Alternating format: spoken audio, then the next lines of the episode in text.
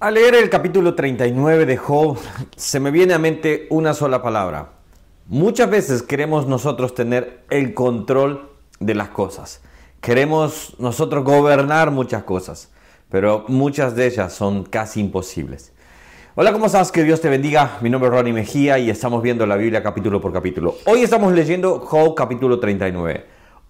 Acá Dios baja el nivel baja a, un nivel más sencillo para él, obviamente, pero para nosotros casi que también nosotros no podemos controlar ciertas cosas. Al ver este capítulo, Dios está hablando de diferentes animales. Está hablando, por ejemplo, de lo que es las cabras montés, de lo que es ah, el asno montés, por ejemplo, el búfalo, acá dice el búfalo, algunas eh, traducciones como la King James eh, sería como los uros, que eran como unos toros que ya están extintos.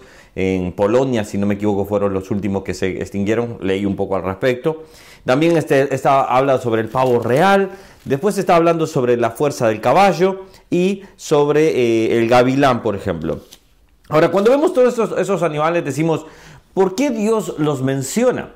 Porque le está haciendo ver a Job no a los amigos, porque no le responde a los amigos, le responde a Job, que es el, la persona, el meollo de la, de la situación, a él le está respondiendo, a él le está dando, le está pidiendo explicaciones, mejor dicho, no le está respondiendo, le está pidiendo explicaciones de que se dé cuenta de que él gobierna todo, que él, él ha hecho todo majestuosamente. Me ponía a pensar sobre estos animales y cuántos algunos eh, científicos pasan años, pasan décadas eh, estudiando el comportamiento a veces de un animal, de cómo este animal se comporta, cómo es su entorno, pero al mismo tiempo hay miles y quizás diríamos millones de especies de animales que están alrededor que ni siquiera se han descubierto o ni siquiera se están estudiando. Cuando vemos esto nos damos cuenta de lo siguiente, nos podemos dar cuenta que Dios tiene el control de todo ello. Nosotros tratamos de tener cierto control. Empieza a decir, ¿sabes tú el tiempo en que paren las cabras monteses? ¿O miras tú las siervas cuando están pariendo? ¿Contaste los meses de su preñez y sabes el tiempo cuando han de parir? Y después dice, por ejemplo, el versículo 3, se encorvan, hacen salir sus hijos, pasan sus dolores, sus hijos se fortalecen, crecen con el pasto, salen y no vuelven a ellas.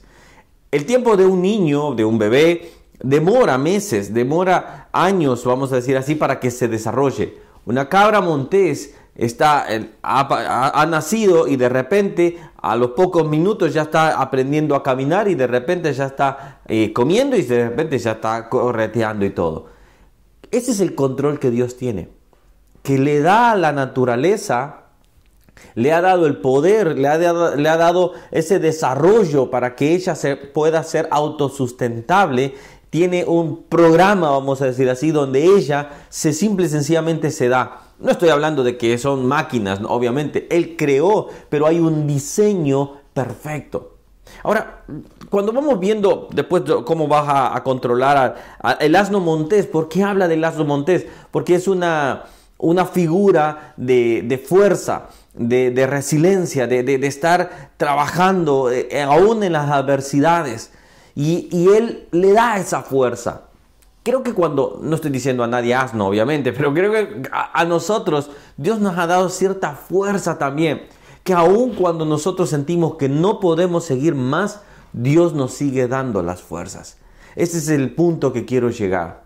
Aunque tú no controles todo, aunque tú no conozcas todo, no te preocupes. Hay alguien que sabe todo y controla todo.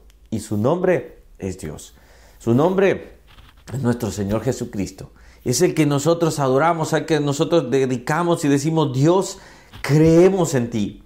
Creemos que tú tienes el control de todo alrededor, pero también ten el control de mi vida. Sabes, podemos estar pasando momentos críticos quizás, momentos muy difíciles, momentos de decimos, Señor, no sé cómo vamos a hacer, créamelo, todos hemos pasado, estamos pasando o vamos a pasar en el punto de decir, Señor, no sé cómo voy a hacer, pero sé que tú puedes tener, tú tienes el control de mi vida. De algo que puedo estar eh, eh, afirmado es que Dios cuida de mí. ¿Puedes decirlo tú entonces? Dios cuida de nosotros. Si cuida de una cabra montesa allá en lo más alto para que tenga el pasto necesario. Si cuida de los pajaritos que puedan tener su alimento.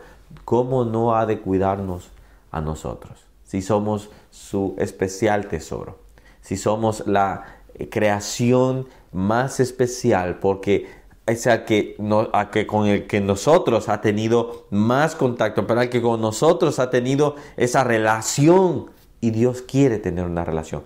El primer paso para poder estar bajo la cobertura de Dios es poder acercarse a Él y decir, Señor, me arrepiento, quiero vivir una relación contigo, quiero que tú tengas el control de mi vida. ¿Lo has hecho? Si lo has hecho, bien hecho. Si no lo has hecho, este es el momento. Sabes, quizás estás diciendo, Dios, no tengo el control de nada. Estoy sintiendo que todo está en descontrol. Bueno, entonces Dios te dice esta mañana o esta noche o en el momento que lo estás viendo, déjame a mí el control, yo cuidaré de ti. Bueno, que Dios les bendiga, hermanos. Estaba leyendo todo el capítulo y quería elegir un versículo honestamente, pero al hablar de todos estos animales me doy cuenta que simplemente hay cosas que yo no voy a controlar, pero que Dios sí. Mañana vamos a ver un capítulo también muy interesante, un capítulo en el cual vamos el lunes, perdón, bueno, eh, para algunos que, lo miran diferido, ya va a ser mañana quizás, porque acompañan así diariamente. El lunes estaremos viendo un capítulo muy interesante, así que no se lo pierda. Dios sigue hablando a Job. Que Dios les bendiga, suscríbete al canal, no, dale a la campanita para que te avise cada vez que subimos un nuevo video. Nos vemos el día de mañana o el lunes, como sería a los que nos acompañan diariamente. Chao, chao.